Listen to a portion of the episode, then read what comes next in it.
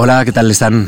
Muy buenas tardes. Muchísimas gracias por acompañarnos en esta primera sesión de Memorias de la Fundación de este 2020. Hoy inauguramos aquí en la Fundación, en Memorias, esta nueva temporada. Gracias a los que están en este Salón Azul, en, la calle Juan, en la calle eh, Castelló de la Marc en Madrid, y gracias también a los que nos siguen a través de eh, la emisión en marc.es. Gracias también a los que nos recuperan en algún momento, porque esta conversación pues en cuanto acabe será un archivo de audio, ¿no? Y aunque espero que seamos un poquito más que un archivo de audio, de audio seremos seguro unas palabras en el aire, así que nada.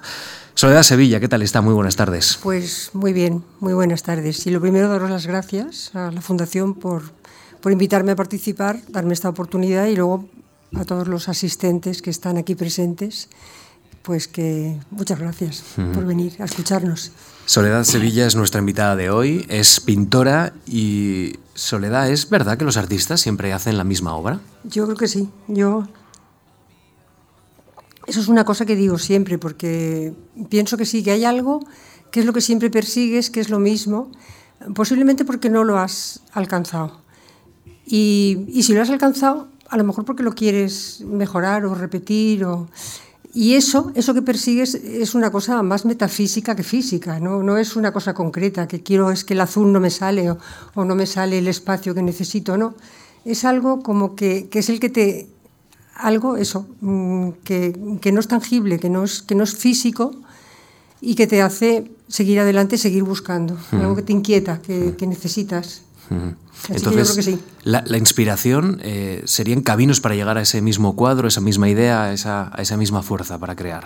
Sí, claro, la inspiración realmente son, en general, suelen ser diferentes circuitos que aparecen. No, no es uno, no es un camino solo, es, son, son eso, son eh, mm, diferentes caminos, circuitos y posibilidades. Entonces tienes que que empezar a en principio empiezas como a, como a seguirlas más o menos todas hasta que la cosa se va aclarando y se va y, va apareciendo precisamente esa, la que te lleva a lo que necesitas, a lo que quieres, eh, a lo que quieres representar. ¿Y las cosas se van aclarando en el lienzo? Es decir, trabajando y corrigiendo, ¿o ya tiene usted una idea más o menos precisa de lo que quiere conseguir? No, en el lienzo, en el lienzo, trabajando y corrigiendo, sí, sí, en la, en la pelea, en la batalla esa diaria en el estudio. Es una batalla, es una pelea, sí, sí. Mm, es una batalla porque además usted maneja lienzos de grandes, grandísimas dimensiones. ¿Cómo lo hace? Sí, me gusta mucho el formato grande, porque es el que te da la sensación espacial. Que cuando un espectador puesto delante de un cuadro grande realmente está atrapado por ese cuadro, está envuelto.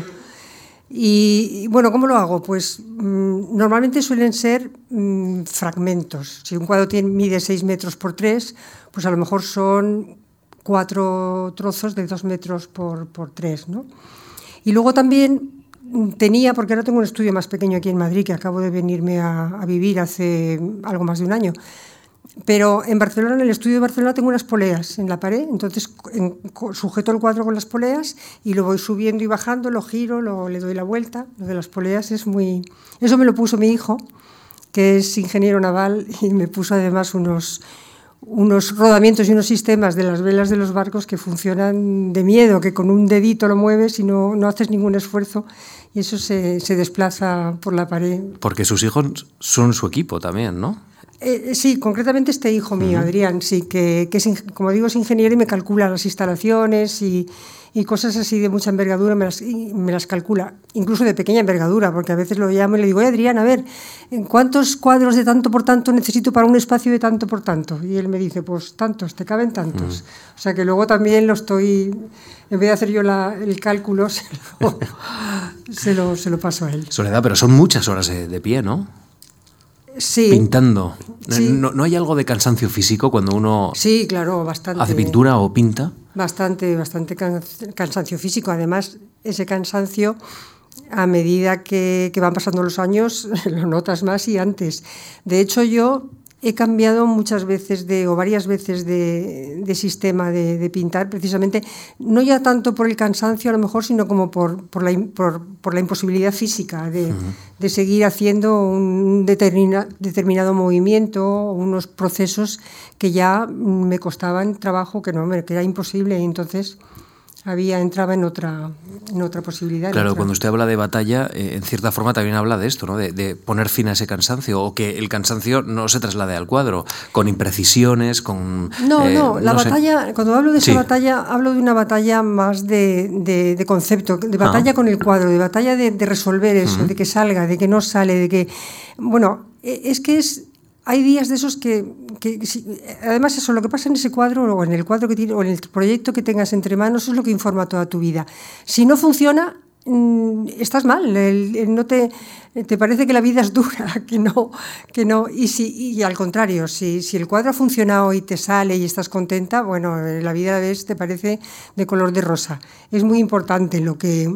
Entonces, esa es la batalla a la que me refiero, esa batalla de estar ahí en, esa, en ese encuentro con esa tela en blanco, que ya no está en blanco, que va, van apareciendo cosas y que hay días que te vas del estudio eso pensando que bien y cuando llegas por la mañana dices, ¡buf! ¡Qué mal! Mm. Con esta luz no me gusta, llego otra vez, empiezas la batalla hasta, hasta, bueno, hasta conseguir que, que eso quede a tu gusto. Pues un artista, desde luego, es una mirada, una mirada sobre su tiempo, sobre su interior, sobre el entorno. Y en un paseo por la Vega de Granada, creo que usted descubre una estructura que, que me ha llamado la atención, que le inspira, ¿no? Es los antiguos secadores o secaderos perdón, de trabajo de, tabaco que, que, están en desuso ahora mismo y que fueron muy importantes para inspirar su trabajo en los apóstoles, en la serie de los apóstoles. Eh, cuénteme cómo el entorno, de alguna manera, eh, acaba implicado en su obra. Sí, el entorno mm, seguramente te, un día te sacude algo, una, una, una cosa que no, que no, habías visto, que en la que no habías reparado, y entonces a partir de ahí decides que eso lo vas, lo vas, a, lo vas, lo vas, a, incorporarlo a tu trabajo, a tu pintura o a tus instalaciones, porque yo también hago muchas instalaciones, también es, es importante esa parte en mi trabajo. Entonces, los secaderos de la Vega de Granada son unas, unas, estructuras que, están formadas, que están hechas por, por, maderas, unas maderas exteriores en, celosía. De manera que dentro hay un juego de luces y sombras mm, que es muy es, es increíble, es de una belleza interesantísima. Y luego además hay unas telas, unas telas, unas arpilleras de, plástico en el interior, de esas que están además por el campo en muchos sitios, unas son verdes, otras son grises, y esas están puestas en el interior de esos secaderos eh, para proteger las plantas del tabaco mm, del viento y del frío y de, bueno, de, las, de las inclemencias del tiempo, que cada vez hay menos secaderos, cada vez se cultiva menos tabaco y bueno, eso está desapareciendo. Pero esas, pero esas construcciones son unas, como digo, son unas construcciones que, son, que están formadas, hechas por unas maderas en forma de celosía con un tejado a dos aguas. Es una, es una construcción muy simple, muy sencilla, es muy... Mm, bueno, no sé, a veces incluso pienso que, tiene algo como de Partenón, ¿no? De una cosa muy, muy sencilla, pero muy hermosa, muy bella. Y me, interesaron mucho, me gustó mucho y he trabajado con eso, con ese tema. He hecho algunas piezas, en algunas esculturas, en, y en metal unas, otras en neopreno, blandas, o sea, unas que, las recortaba y luego se, se quedaban como, como, bueno, pues como deshechas, digamos. Y luego también he trabajado mucho con esas, con esas arpilleras interiores, que, que el movimiento que, que, se crea en ellas por el movimiento, por, con el viento que las mueve, las transparencias que, que aparecen detrás. Algunas veces me han interesado como el primer plano de la, de la, arpillera, solamente la tela. Y otras veces me ha interesado ese, ese paisaje que aparece detrás, que, que paisaje aparece velado, claro, porque está la, porque está la, la arpillera. Y a partir de esas maderas es cuando, cuando, de ese trabajo con las maderas es cuando empecé a, cuando lo apliqué en la serie de los apóstoles. Pero los apóstoles, ¿puedo seguir? Me estoy, me estoy enrollando mucho. Pero los apóstoles fue también un, fue un flash, una cosa importante en un momento determinado que fue un, un, encuentro en el Prado con los apóstoles. Yo los había visto muchas veces, los apóstoles de Rubens, los cuadros de Rubens que solamente el Prado una vez que yo haya visto los ha puesto los 12. Siempre, normalmente hay, fragmentos, hay cuatro, hay seis, hay cinco.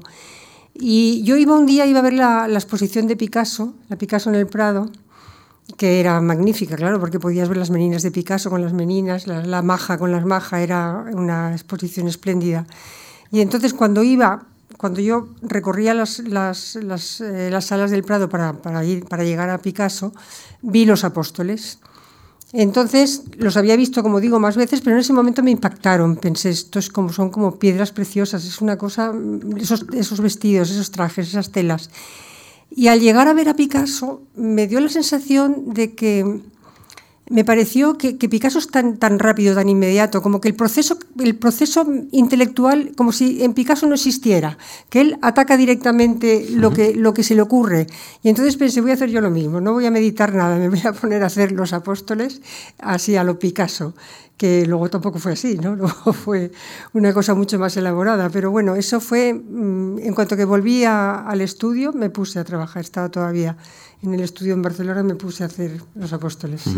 ¿Por qué es importante para Soledad Sevilla este libro que tenemos? Fernando Pessoa, libro del desasosiego. Pues el, el, el, libro del desasosiego es un libro muy especial. A veces pienso que, que, a mí a lo mejor con ese libro me bastaría, no me harían falta otros, pienso.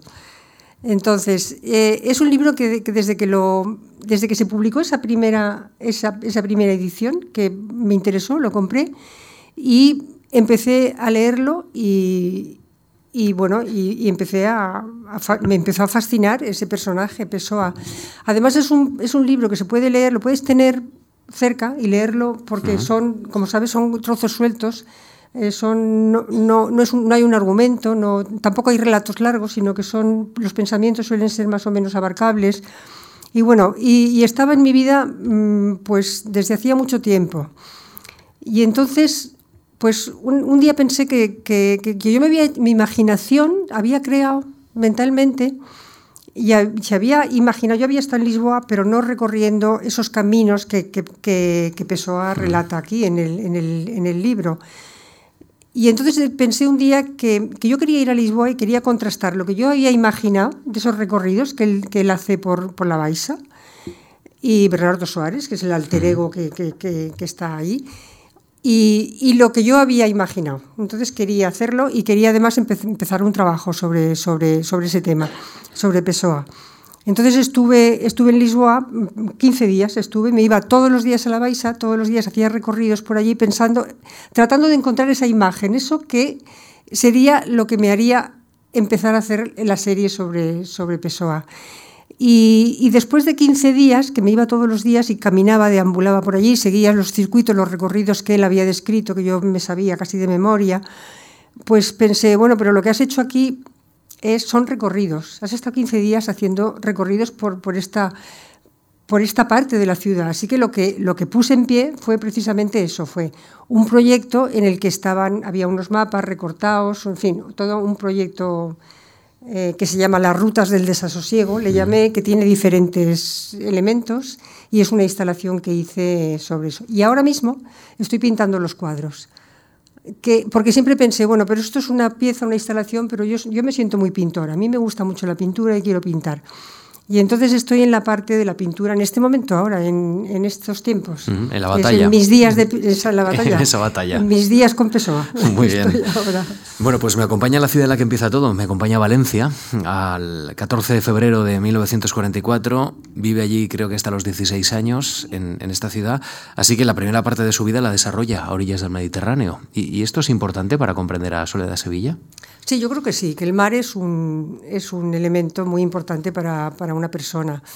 Eh, no sé en qué sentido mm, a mí me ha podido afectar, digamos, desde el punto de vista de la creación, porque luego además desde, Barcel desde Valencia me fui a Barcelona, o sea que también seguía en el Mediterráneo y seguía con el mar como muy presente pero, pero seguro, porque yo recuerdo que luego cuando me vine a Madrid, vine a Madrid porque me casé, luego, luego llegaremos a eso, pero yo echaba muchísimo de menos el mar, me iba a los pantanos, no sé, quería ver el agua, estaba como muy necesitada de ese, de ese espacio abierto, de ese mar que es, que es, bueno, sabemos todos lo que es el mar, algo algo impresionante, imprescindible en, en la vida de, de, yo que sé, de los seres humanos. ¿Y, ¿Y, qué cosas tiene la vida que acaba de inaugurar una obra en el IBAM, ¿no? en la fachada, sí. precisamente en Valencia, ahora casi casi conectando esas dos partes de su vida, el inicio y esta etapa en la que usted está pintando tanto, sí. en la que revisita patios de algunas iglesias que fueron también claves en aquellos sí, años de sus paseos por Valencia. Es que usted ha paseado mucho, ya veo. Sí, efectivamente. Es que cuando, cuando el director del IBAM me encargó hacer la, la pieza para la fachada, porque el IBAM tiene en, la fachada, normalmente invita a un artista a que haga un, proyecto y, se, se, monta en la fachada, se imprime en unos vinilos es un, y luego tiene la imagen tiene 9 metros por 9 metros y está seis meses. Entonces cada seis meses se invita a un artista a que hagan algo. Cuando me invitó a mí el director, pues yo quería hacer algo que estuviera relacionado con Valencia, claro. Entonces me fui a Valencia y estuve recorriendo y rememorando esos sitios en los que yo, cuando, cuando vivía allí, que como tú has dicho, estuve hasta los 16 años, en la zona donde yo vivía con mis padres, pues mm, estaba cerca a, a, esas iglesias que yo estuve mirando entonces, esos claustros, esos patios, y para ver otra vez y para entender y para tratar de, encontrar la imagen que, que, sería la adecuada para, para, para, estar allí. Ah, porque yo creo que es importante cuando, cuando estás haciendo un proyecto o algún encargo que, que esté relacionado con, con, el sitio que, que, te, que, te, proponen o con el ambiente que necesites, no sé, que, tiene que haber una conexión entre lo que estás haciendo y el proyecto que, del encargo. Entonces, bueno, pues, pues estuve en, un, en el claustro del Salvador, elegí uno de los azulejos y, después con un proceso lo, lo, transformé, lo pinté, en fin, luego ya todo, todo ese proceso que se, cuando llega al ordenador, que eso ya no lo hago, y ya te lo, te lo, te lo ponen en imagen digital y ya se pone en la, en la fachada. Pero sí, estuve haciendo eso. Sabe que cuando uno pregunta por Soledad Sevilla a críticos y a gente del mundo del arte que sabe mucho del arte, todos coinciden en algo, luz. Y, ¿Ah, yo le quiero plantear, le quiero preguntar, eh, ¿esa luz es heredera de Valencia de alguna manera? Pues yo me imagino que sí, claro, sí, seguro, porque siempre... Y además es que yo, claro, yo tengo la sensación ahora cuando voy a Valencia, cuando vuelvo a Valencia, la luz es como si, como si, como si se te pegara en, la piel, ¿no? O sea, hay algo que tiene esa ciudad, una luz especial. Y yo creo que sí, que eso es lo que me, lo que me ha influido y lo que me ha hecho hacer muchas cosas con, con la luz, figurando la luz o utilizando la luz o, o sí, efectivamente. ¿Cómo era su casa? ¿Cómo, ¿Cómo era su familia? Cuénteme. Mi familia era, mi padre era militar, era duro, era bastante, bastante exigente y, y éramos seis hermanos, ahora somos cinco, y bueno, mm, había mucha disciplina en mi casa. Siempre decía yo soy el último que se sienta a la mesa, decía mi padre. Y un día que llegué tarde porque me había roto un dedo jugando en el instituto, jugando baloncesto o balonmano, y me fui a ver a un amigo de mi padre, de mis padres, que era médico, que era traumatólogo y me, yo directamente, yo no sé, debía tener 11 o 12 años, pero ya ni pasé por mi casa.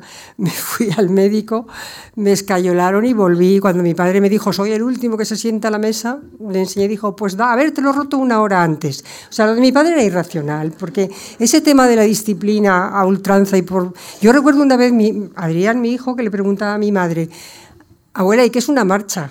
Y mi madre le explicaba, pues una marcha que va no sé qué y no sé qué. Y decía Adrián, ¿pero para ir a dónde? Y claro, y no tenía respuesta a eso, una marcha. Entonces, un poco como que ese mundo tan, tan, eh, tan, tan opuesto a lo que yo era, yo era la rebelde, claro, allí era la que, la que no... Bueno, luego mi padre también me prohibió que siguiera en Bellas Artes, en fin, bueno, había un conflicto tremendo con, con lo que yo quería ser y lo que era y la rebeldía que yo mm, manifestaba. ¿Y, dónde nace esa necesidad de, no sé, de ser rebelde, pero de ser pintora, de, pues apostar por las bellas artes? Yo, yo creo que, que, fue mi madre a la que se lo tengo que agradecer, porque yo andaba siempre con lápices, dibujando, pintando, reproduciendo cosas y bueno, pues bien, eh, salía bien. Entonces, eh, mi madre entendía que yo tenía que, que desarrollar esa capacidad y entonces, por, por, por influencia suya, mmm, fui a, bueno, porque ella lo organizó, fui al estudio de unos, de unos, una, un matrimonio que eran pintores los dos y que eran amigos de mis padres. Y entonces, bueno, eran amigos de unos amigos de mis padres, los Portolés, él se llamaba Emilio Portolés y ella Angelines. Y entonces pusieron un estudio para, para, dar clases de pintura y yo empecé a ir ahí y, y, ya, claro, estaba emocionada con lo que hacía. Y ellos también sugirieron que yo debería seguir trabajando, o sea, debería hacer Bellas Artes y entrar en, la, en lo que entonces era la escuela, porque no eran facultades, era Escuela de Bellas Artes cuando yo empecé. Luego ya sí, he estado yo como profesora de la facultad, pero... Y, mire que si su padre eh, se hubiera salido con la suya, o igual usted hoy era licenciada en Derecho, o qué, pues ¿qué planes tenía para usted. Que, ah, no, lo que fuese, desde luego una carrera, pero pero, pero, pero eso de pintar y ir a la escuela con, mujer, con modelos desnudos, no, ni hablar de eso.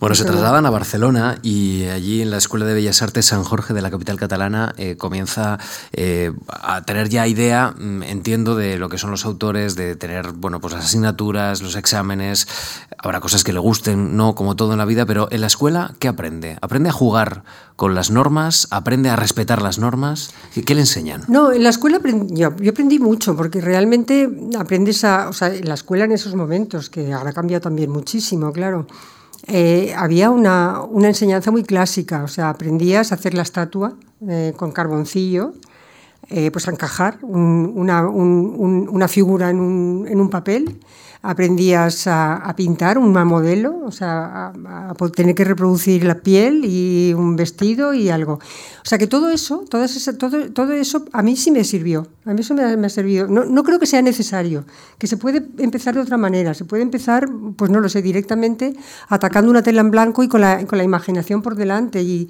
pero yo creo que, que, que, esas, que, eso que yo aprendí ahí, con lo, lo, que nos enseñaban entonces, que sobre todo era mucho dibujo, mucha pintura, luego había historia del arte también, había mucha historia, historia del arte interesante también, teníamos un profesor muy bueno, unos profesores buenos, y, y luego, bueno, pues había las que me, me interesaban menos, la, el modelo con barro, todo eso, la modela, eso me interesaba menos, pero en general no, en general eran, eran clases largas, teóricas, y bueno, pues estar delante de la tela en el caballete con, con otros compañeros y bueno, había, hablábamos mucho, muchas discusiones, mucho contraste de opiniones, empezábamos también incluso a descubrir cosas porque no llegaba información aquí de ningún tipo, yo recuerdo, siempre lo digo, que, las revistas que podíamos ver estaban en blanco y negro.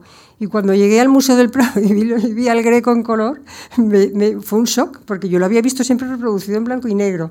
O sea, que era, que era un mundo, bueno, muchos años han pasado, pasado, yo qué sé, más de 50. Y entonces este país era diferente, claro. Bueno, en 1965 usted es una licenciada de la Escuela de Bellas Artes, inicia una etapa breve en la que es profesora de dibujo en varios colegios, en el Instituto Calderón de la Barca, en el Emperatriz de Austria, imparte clases para Bupicou. Eh, usted ya está en Madrid en el 68. ¿Tiene claro que no quiere dedicarse a la enseñanza? Uy, lo tengo clarísimo. ¿Desde el principio? Sí, era una tortura para mí. Pero sí, nunca me ha gustado. Tampoco me gustaba cuando estaba en la facultad. ¿eh? Lo que pasa es que, que había que hacer algo porque necesitabas eh, ganar dinero, claro. Entonces, bueno, pues como la salida era, era la enseñanza, allí en, eso fue, empecé en Barcelona, pues eso había terminado y eran clases de dibujo en colegios de monjas para niñas. Y luego después ya en, Granada estuve en la facultad muchos años, estuve por lo menos, no sé, 10 o 12 años en la facultad. Pero en cuanto pude, en cuanto pude lo dejé, sí. Porque además es que a mí me crea inquietud todo lo que me saque del estudio, o sea, todo lo que me requiera un esfuerzo y un tiempo que no sea estar en el estudio, que no sea estar trabajando con mi, en mi trabajo, con mi obra, me, me produce malestar. Entonces, en cuanto puedo, me lo, me lo sacudo. Mm. Bueno, estamos en 1969, un año en el que pasan muchas cosas ¿eh? en el mundo y en su vida también, porque comienza a trabajar en el Seminario de Artes Plásticas que se desarrolla en el Centro de Cálculo de la Universidad Complutense y, forma prácticamente parte de él hasta que se disuelve. Mm, allí con el primer ordenador, con, digamos, la matemática, en la vanguardia de la investigación por entonces. ¿Cómo ve el futuro y sobre todo la pintura, Soledad Sevilla? Pues claro, eso, eso fue muy importante también para mí porque, porque yo recuerdo que estaba, estaba incluida en un grupo que, que, que había formado José María Iturralde en Valencia, que se llamaba Antes del Arte, y entonces teníamos, teníamos una consigna que era, era el arte el arte que se tenía que alejar de eso que nos habían enseñado en la, en la, en la escuela, o sea, el arte más convencional y más clásico. El arte tenía que ser otra cosa, tenía que ser una cosa más, más conceptual, más geométrica, más fría, más, más elaborada a partir de unos proyectos más mentales, que no es que no esa cosa tan, tan orgánica, digamos, que es lo que habíamos estado haciendo hasta entonces.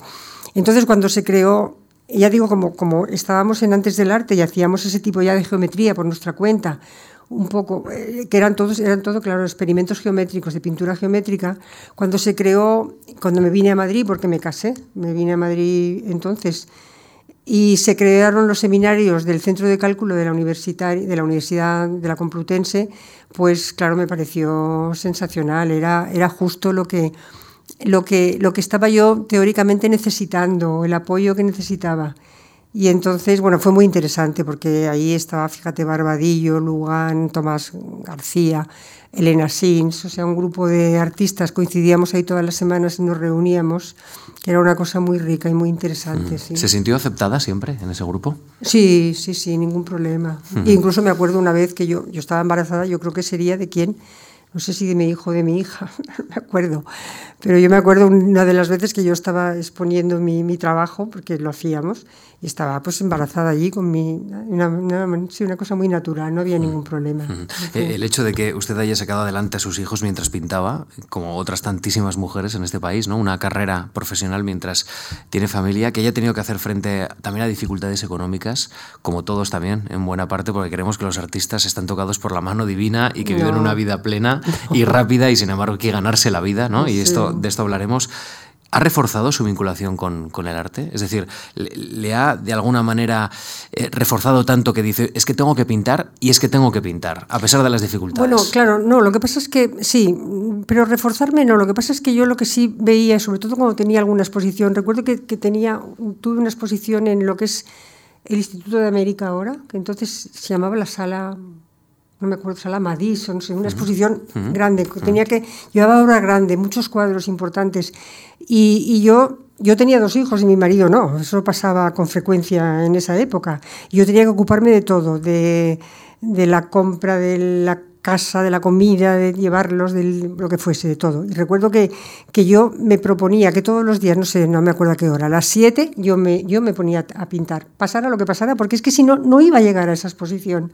Entonces me acuerdo que una vez estaba en el pediatra, porque Adrián, mi hijo, estaba, necesitaba, estaba mal, y a las, a las siete menos cuarto no habíamos entrado, y un paro, un plantón que nos daba siempre ese médico tremendo, y me fui.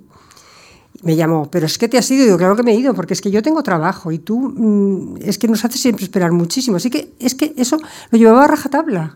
Pero al día siguiente tenía que volver, claro, a la cola otra vez, porque, porque eso no me sustituían. Mm. Entonces, pero eso sí, yo creo que eso era mm, conmigo misma, claro, decir, no es que tienes que irte, porque ahora te toca a ti, y estos que esperen. O sea que eso, eso ha sido así. Es parte de la batalla también, ¿no? Es parte de la batalla, sí. Es parte de la batalla con la pintura o por la pintura. Sí. Soledad, hablamos de años de, de activismo político, porque el 69, 70, España estaba bullendo del de, cambio político y en el mundo artístico y universitario eh, sobre todo. Eh, ¿La lucha por las libertades, la lucha política, la ideología le ha interesado de alguna manera en su obra?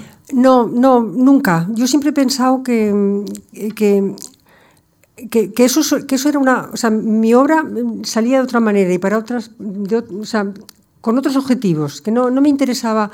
El mensaje directo nunca me ha interesado, nunca he querido nunca he querido representar algo o tener una batalla ideológica de ningún tipo. Era, es otra cosa, es una cosa mucho más personal, más íntima, que no, que no, como que no está en el mundo, digamos. Entonces, no, eso eran, claro, eran circunstancias tremendas, pero jamás afectaron a mi trabajo. No, nunca. Son los primeros pasos de, Soledad Sevilla que podemos ver en exposiciones que ya forman parte de, bueno, pues de su historia, evidentemente. Por ejemplo, en 1969 en la Galería Trilce de Barcelona, 1970 en la Galería Juana de Aizpuru eh, y Daniel en Madrid, en 1973 en la Damas de Sevilla, 1975 Amados en Madrid, 1976, Malmo, en Suecia. Ah, sí. Salta usted a Suecia, en la Galería Ferme. Sí. Algunas de estas ya no existen, de estas galerías. Claro, es verdad. Pero sus cuadros sí. Desgraciadamente están cerrando, pues, sí, las galerías. Sí, claro, yo, yo creo que eso es una cosa que eh, no solamente es que no, es que no, es que, es que no existen las galerías, es que dejaremos de existir nosotros y ahí seguirá el arte. Eso yo creo que es una idea que, que, es definitiva para, para, entender y para comprender la importancia que tiene eh, la cultura en este momento tan maltratada y el arte y, la, por supuesto la representación gráfica, lo, eh, bueno, el arte, en una palabra, sea, sea en el terreno que sea, porque efectivamente todos desapareceremos, pero eso seguirá, como, como nosotros podemos estar disfrutando ahora de todo ese pasado que, que nos dejaron otros artistas mm. anteriormente. Mm. Entonces, la tarea artística es como una donación al tiempo, en cierta forma. Ah, nunca lo había pensado, pero... Uno lo deja ahí y, al final lo acaban aprovechando otros también. Claro, eso sí. Yo lo que pasa es que además que, que, eso es una pregunta que también se, se, hace con frecuencia, es, pero ¿te interesa o tienes interés o, te, o en, en, en, trascender, en, en, en, el mañana, en el día de mañana? No, yo no. Yo no sé, lo que pase después no, no, me interesa demasiado, pero comprendo que sí, que habrá cosas que seguirán ahí, claro. Bueno, en 1979... Bueno, eso por primera vez ahora. Sí. ¿eh? Ah, pues mira, lo puede desarrollar, lo puede desarrollar. Una buena aportación entonces. Bueno, en 1979 esta fundación le concede una beca para la creación, para desarrollar un proyecto que usted titula así. Análisis perceptivo y desarrollo de una red bimorfa compuesta por dos cuadros proporción Fibonacci. Y usted plantea que el estudio se centra en suprimir o añadir elementos de los propios de la retícula, alternando el ritmo que conforma la red.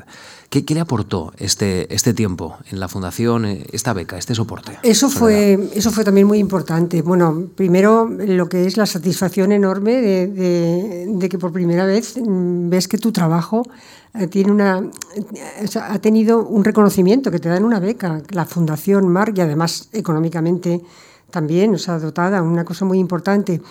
Y luego el poder desarrollar ese, esa, ese trabajo, digamos, ese, esa línea de investigación que, que era, por una parte, desarrollar, desarrollar digamos, la teoría en, en, en, pequeñas hojas o cuadrículas y a la vez a partir de ahí elaborar los cuadros. Lo vamos a ver, ¿eh? después ah, al final vamos a ver parte de lo que usted planteó a la fundación y, bueno, es un ejercicio muy interesante, ya lo veremos. Y, entonces, claro, había todo, había todo un trabajo que era el que yo, el que yo tenía que mm, periódicamente que entregar aquí para, para comprobar bueno, que yo estaba, estaba respondiendo a la beca y era todo un trabajo geométrico y de investigación, pero con un objetivo que esas geometrías después iban a ir a formato grande, a tamaño grande y a, esa, ese encuentro con, la pintura que a mí siempre me, ha gustado tanto y me ha, me ha interesado mucho.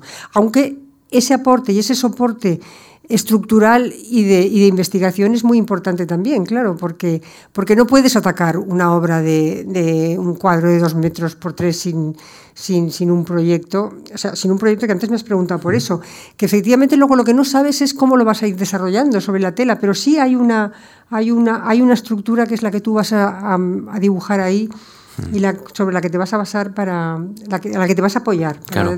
y, y, al final una tela es como un iceberg no uno ve la superficie pero no ve eh, toda la reflexión anterior usted ya en el 79 planteaba aquí que quería eh, lograr una suerte de soporte para la meditación que trasciende las piezas del espacio entre las cuales el espectador es atraído y repelido hasta la distancia óptima de contemplación y, sí. dice, y donde transmite un misterio que está detenido por la utilización del color o la ambigüedad de las figuras geométricas. Claro, Hay un porque, secreto ahí, ¿no? Claro, porque lo que, yo, lo que yo pretendía también en ese momento, para lo que planteaba la beca, era que, que todo ese trabajo se desarrollara en el espacio, espacialmente, es decir, que no hubiera interrupciones espaciales, sino como, como era una obra geométrica que estaba mm, pues bueno, muy clara, por una parte había una cuadrícula, y en esa cuadrícula empezaban a aparecer otros elementos y esos elementos iban complicando, se iban superponiendo, iba creciendo eso pues entonces todo eso pensaba que, no, que, que se desarrollara linealmente, sin interrupciones, en el espacio.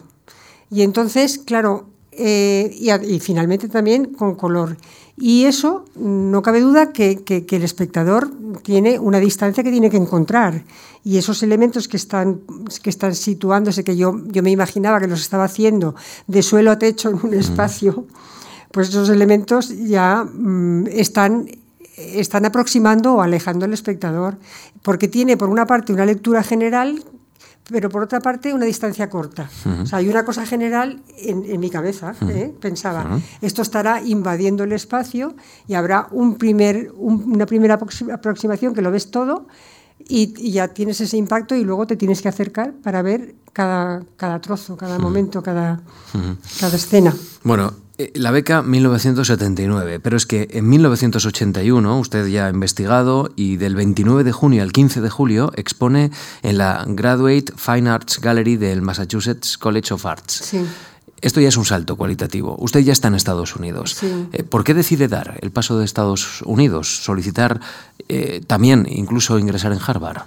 Pues porque porque mm, porque este es- se me quedaba mm, se me quedaba pequeño eh, España y, y- y corta y falta de información y de visión y tenías la sensación de que lo que es en arte contemporáneo no, no ocurría nada aquí, no pasaba nada. Bueno, aunque había hubo unas exposiciones en la fundación esta maravillosas que vimos por primera vez esas obras inmensas de, del bueno de, de los americanos del de las vanguardias que fueron impresionantes. Pero bueno, pero eso realmente yo lo que quería era estar, estar en contacto con, con el arte contemporáneo y con, bueno, con lo que- donde, donde estaba ocurriendo, que en ese momento ya estaba pasando todo en Nueva York. Entonces, eh, bueno, nos fuimos a Boston porque a mi marido le dieron la beca, a mi marido, mi marido iba, a o sea, iba también con una beca de- del Comité Conjunto Hispanoamericano a MIT. a- y eso era, eso era en, en- en Harvard, en Massachusetts. En, perdón, en, en Boston. Y entonces yo ya, como estaba ahí, pues ya lo que hice fue mm, pedir una beca, una ampliación de la beca y me matriculé, me matriculé en, en Harvard. Y allí eh, incluso le avala para entrar en Harvard Fernando Zobel. ¿Sabe usted Sí, esto? sí, claro. Director del Museo de Arte Abstracto de Cuenca. Luego veremos Sí. esa carta en la que firma, eh, le dice al decano, eh, yo creo que es una persona que es plenamente competente para desarrollar y aprovechar esta estancia eh, del curso 81-82. Ya está en Harvard y ahí se abren otras puertas, entiendo, ¿no? Sí, eso. Él, él, Fer- Fernando Zobel y Isabel Cajide también me, me hizo otra, otra carta también de, de- de presentación. Sí, claro, lo de, lo de Estados Unidos fue... Bueno, por otra parte hubo también una cosa interesante, y es que mm, se, se abrió un panorama muy importante, pero a la vez también una cosa que, que yo considero fundamental en ese momento, que era también el, el- el descubrimiento de las raíces. Ajá. Que claro, yo estaba allí, pero realmente pensé, bueno, es verdad, todo esto es muy interesante. Yo estoy viendo aquí el desarrollo de, un arte que, unos principios artísticos que no los puedo ver allí. Porque, porque no, porque el país está en otra fase y porque esas cosas allí no ocurren, porque no hay museos, porque no hay galerías contemporáneos. Entonces, pero a la vez yo me puse a pintar las meninas. Allí empecé a, a tener una necesidad como de- de- del, del encuentro con mis raíces, con mi, con mi país, con mis, con mis ideas. Qué curioso que esto, ¿verdad? Que, que sale para buscar internacionalidad y cuando Sí. llega allí busca la Eh, raíz. La raíz. Y luego además pasó otra cosa también, que yo me, me- estuve ya asistiendo a unas clases de Oleg Grabar en, en- en Harvard, precisamente, que tenía un curso, daba un curso de historia del arte que empezaba en la prehistoria y acababa en Pollock. Y, bueno, cada día desarrollaba, yo, yo había leído un libro, su libro, el libro sobre la Alhambra, iconografía, formas y figuras, que es maravilloso el libro. Ese libro había sido uno también de referencia en mi vida, ese libro de grabar. Y al ver que estaba de profesor me apunté, me, me apunté en su curso. Y entonces, eh, pues eso, en una clase él desarrollaba varios capítulos, varias cosas. Cuando, llegaba, cuando llegó a la Alhambra, toda la clase la dedicó a la Alhambra.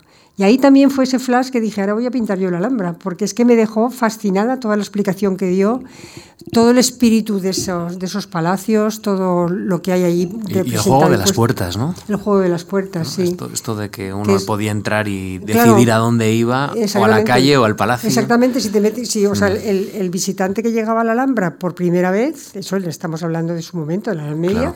Si cogía la puerta de la derecha, se encontraba en el patio con dos puertas exactamente iguales y no sabía cuál era la que le llevaba al, si cogía la de la izquierda entraba en ese gran patio de, los arrayanes y si cogía la derecha volvía otra vez a la calle.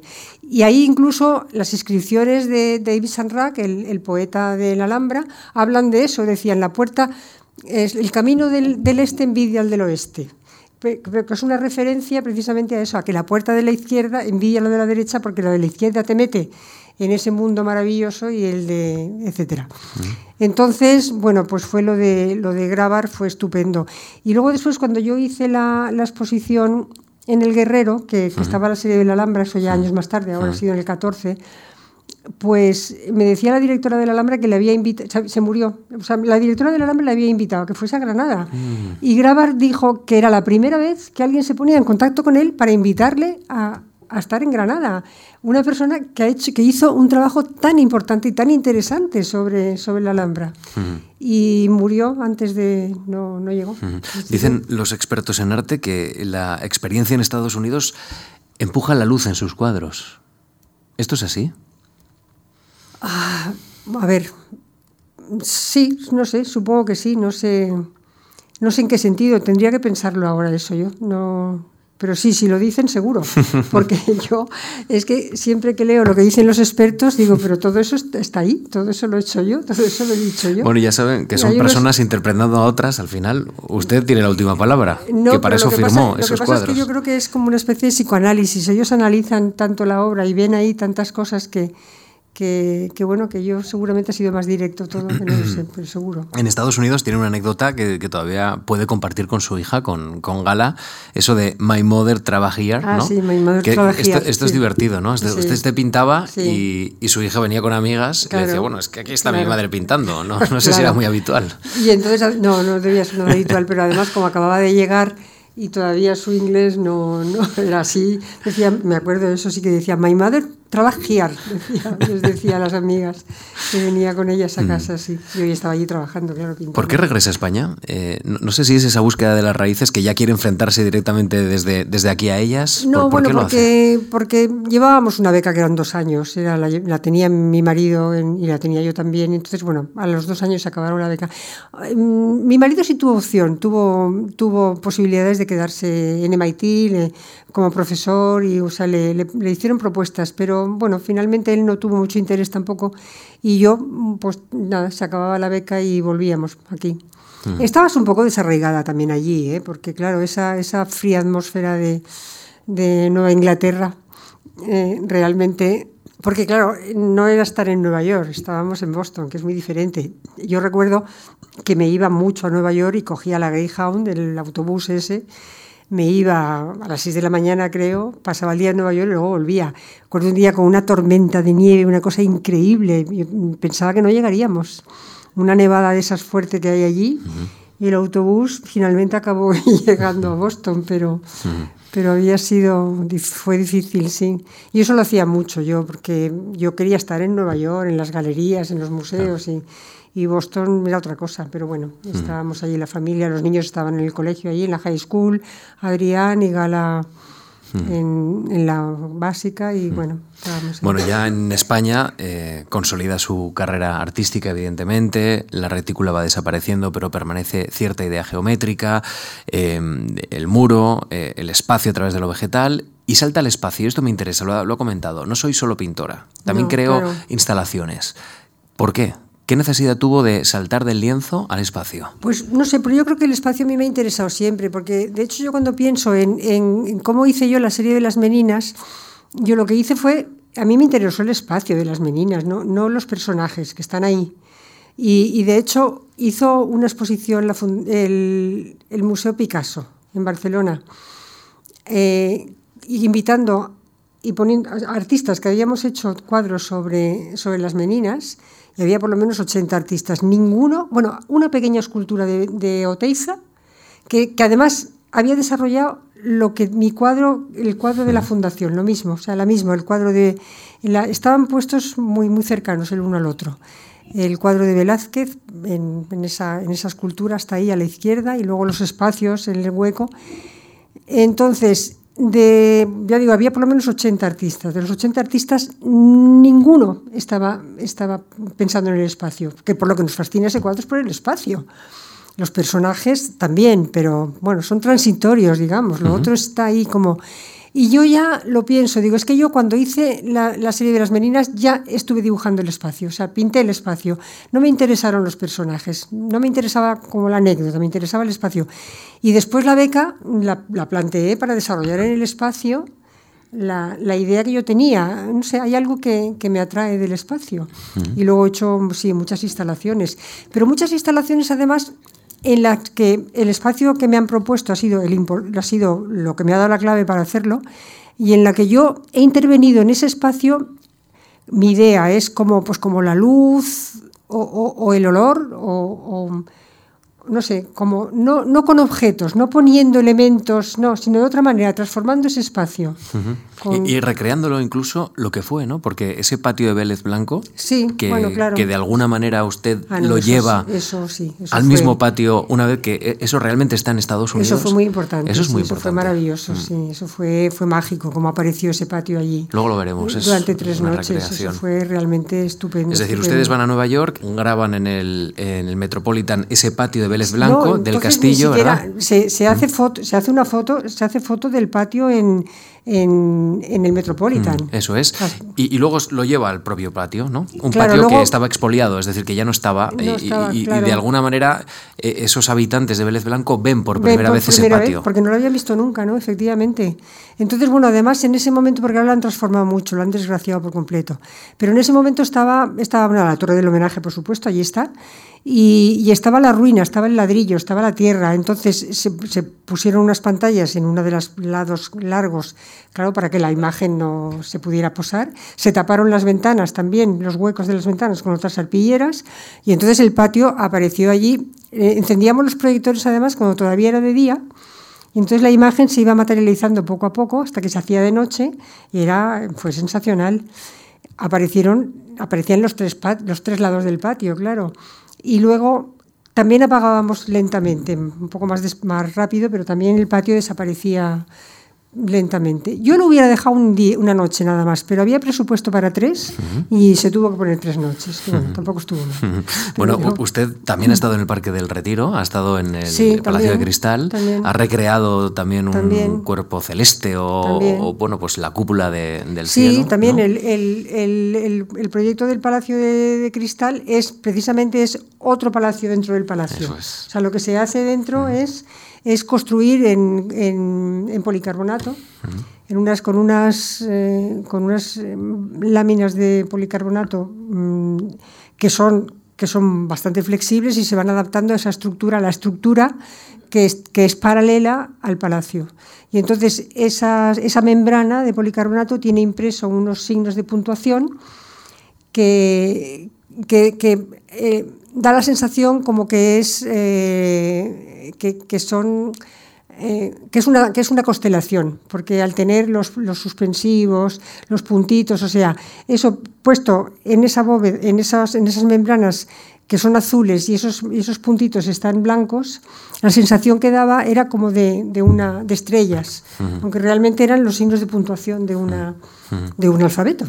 Y, y otra instalación, el de las mariposas, ¿no? que de alguna Sí. manera traspasa una idea. Las mariposas tienen en la fase final de su vida casi la parte más bella, la, mejor. Sí. Eh, ¿Cree usted que esto de alguna manera también eh, es extensible a la vida, a la vida de Sí, las sí, no, personas? no, claro, eso, eso yo estoy completamente convencida de ello. Yo creo que lo que se gana es mejor que lo que se pierde.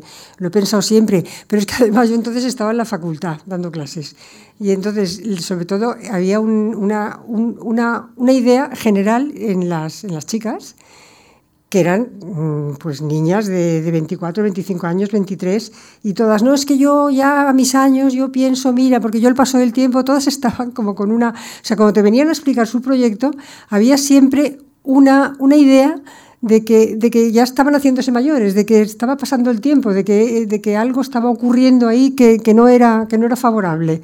Y entonces yo por eso elegí la, elegí la mariposa, porque pensé, mm, bueno, eh, además están puestas en un, en un motor de reloj, en un motorcito de esos de reloj, y donde, en la- donde está la aguja de la, donde estaría la aguja del, del segundero está la mariposa. Entonces están girando a ritmo de a ritmo de segundo y se llama el tiempo vuela. Precisamente por eso, porque, porque hay una reflexión sobre el paso del tiempo. Y luego hay una, ya perdona, Sí, no, termino no. ya. Hay una, hay una frase, hay un una frase de un poema de Machado que está haciendo referencia a España y muy negativo, pero yo lo utilicé muy negativo, con una visión muy negativa de España, pero yo lo utilicé de otra manera y es y es hoy aquel mañana de ayer. O sea, mm, el poema de, Machado es, él está pensando que España mejorará, que pasarán las cosas y tal. Y dice, y es hoy, aquel mañana de ayer, y esto sigue igual o mm. peor, está él muy negativo. Creo que aprovecha las noches de insomnio para escuchar la radio, pero también igual para crear, ¿o no? Oh, mm. Uno piensa en los cuadros cuando no duerme. Sí, sí, no mucho. Es que, de hecho, toda la serie de los insomnios está basada en, en los insomnios. Porque, claro, pensando eso, como soy muy insomne, por la noche también eres más inteligente, ves las cosas más claras y aparte de escuchar la radio hay ideas que te atormentan o que no te sale, o, pero que puede ser cualquier cosa, una visita a un médico al día siguiente, no sé, cualquier cosa, no, no tiene por qué ser profesional esa reflexión, pero, pero si lo es, se aclaran muchas cosas. Y entonces una vez pensé, pues ¿por qué no haces al revés? ¿Por qué no pintas? O sea, el, insomnio te aclara cosas y pintas cuadros, ¿por qué no haces al revés? Eh, todo ese, ese, ese, bullir que tienes ahí en blanco y negro, en negro, en oscuridad, en el insomnio, haz cuadros, haz, píntalo. Y entonces hice la serie de los insomnios, que es toda ella en blanco y negro y grises, toda. Porque luego después se han llamado insomnios, también se llama insomnios a esos cuadros que son como cascadas vegetales. Pero esos ya no son insomnios. Los insomnios son los que son negros. Nuestra invitada ha desarrollado una importantísima carrera profesional muy reconocida, ha obtenido el Premio Nacional de Artes Plásticas en 1993, la Medalla de Oro de las Bellas Artes en 2007, más reconocimientos, por ejemplo, el Premio José González de la Peña, el Premio Barón de la Forna de la Real Academia de Bellas Artes de San Fernando, ha obtenido el Premio Arte y Mecenazgo en la categoría de Mejor Artista. Eh, hace poquito tuvo una importante retrospectiva en el Tomás y Valiente de Fuenlabrada, en el Guerrero de Granada y seguro que tiene muchos más planes. Pero como esta conversación ha aludido mucho a su pintura, eh, Soledad, me gustaría que por lo menos los que estamos aquí, porque desgraciadamente los que nos están recuperando esto no lo van a ver, pero pueden acudir a la fuente para verlo. Podemos repasar brevemente algunas de las nociones para que terminemos esta conversación con imágenes. Con imágenes, sí. Que creo que es importante también para comprender de lo que hemos hablado y sobre todo de la evolución artística que, que ha tenido nuestra invitada. Así que si los compañeros nos ayudan, vamos a poder ver, por ejemplo, aquí... Ah, eso es de la beca. Parte de la beca, efectivamente. Exacto. Eh, esta primera parte van a poder revisar pues, estos cuadernos y sobre todo estas anotaciones. El ejemplo número 10. Claro, esos son, como, como estábamos contando, son eh, transformaciones que se va haciendo de, de, un, de, una, de una imagen, de una retícula hexagonal que empieza siendo cuadrada y luego el hexágono, si lo, lo podemos aquí encontrar, si miramos cómo va convirtiéndose en un cuadrado y cómo va, bueno, cómo va transformándose en otra cosa. Y eso era, pues eso, el, el, trabajo ese de, de, estudio que decíamos antes, de campo de desarrollo, hmm. para luego llegar ya a los cuadros de los... Hay, hay, unas cuantas, la verdad. Eh, hay, bueno, luego también me interesaba, también me interesaba dentro de esa, de ese, de ese campo más geométrico, eso más orgánico, claro. en el que aparecía como una, como una hoja. Claro. Bueno. Se conservan las estructuras completas, pone. Entonces aquí, aquí ya la transformación ya es total y ya, ya han aparecido dos, dos, cuadrados que tienen, bueno, bueno, que, que, además se desarrollan en dos cuadrículas diferentes, con, diferentes y una está girada con respecto a la otra. Y hay dos capas que se superponen y por eso aparecen estas figuras diferentes y unas, unas figuras están, se desarrollan por una de las cuadrículas y la otra por la otra cuadrícula. Bueno, por eso cuando la gente yo siempre me, he oído y, eso me da, no me gusta, pero bueno, me lo tengo que seguir oyendo. ¿Cuánto trabajo?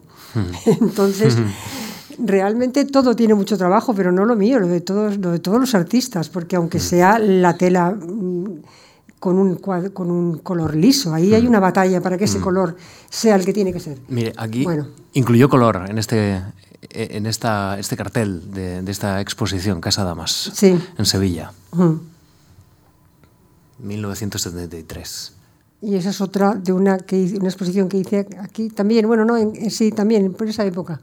Sí, está dentro de, del pliego de la fundación, de, de, toda esa información que usted fue enviando a, aquí para obtener la beca. Para, para, la beca, sí, ah, sí. claro.